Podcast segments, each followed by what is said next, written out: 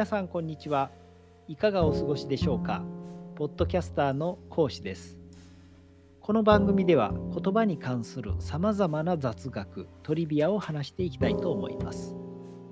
第9回の今回は NHK に寄せられる日本語の厳しいご意見という雑学です。外国の方に日々日本語を教えている日本語教師としましては常に正確な日本語を話すことを心がけたいところです。しかしそれはなかなか難しい話です。特に話し言葉となるとそれはもうライブで発信しているわけですから発した言葉を口の中に戻すことは不可能ですね。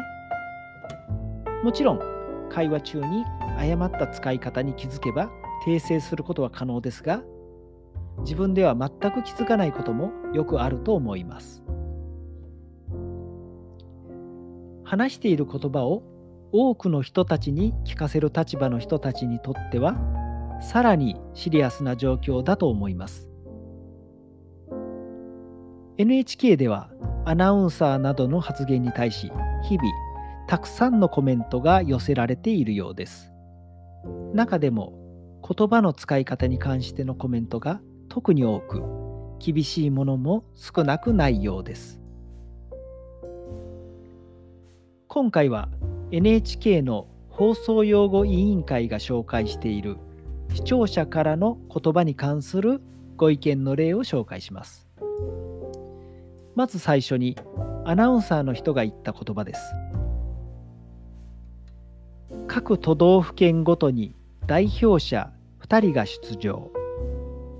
各都道府県ごとに代表者2人が出場。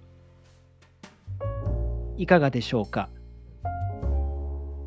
少し聞いただけでは何が間違っているのかは分かりにくいかと思います。これは各都道府県ごとの各とごとが同じ意味を表すため言葉が重複しているというご指摘です。確かにその通りですね。正しくは都道府県ごとに代表者2人が出場または各都道府県から代表者2人が出場と言い換えた方が良さそうです。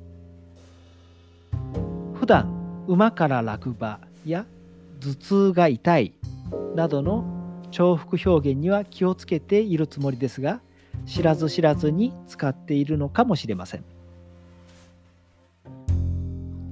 では次の例です。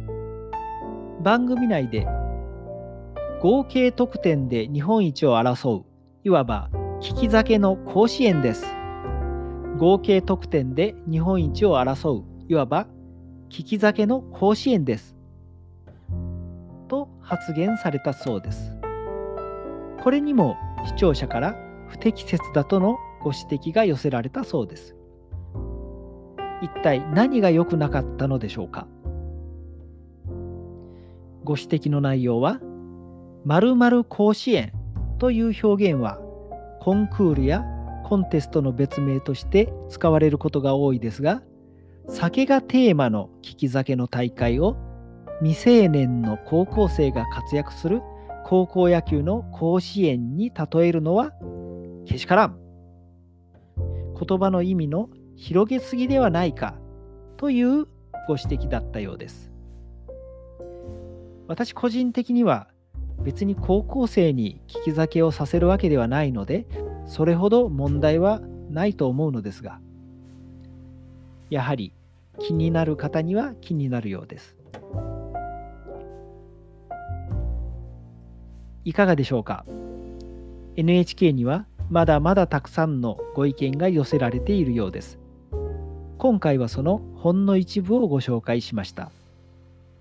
また次の機会がありましたらご紹介させていただきたいと思います。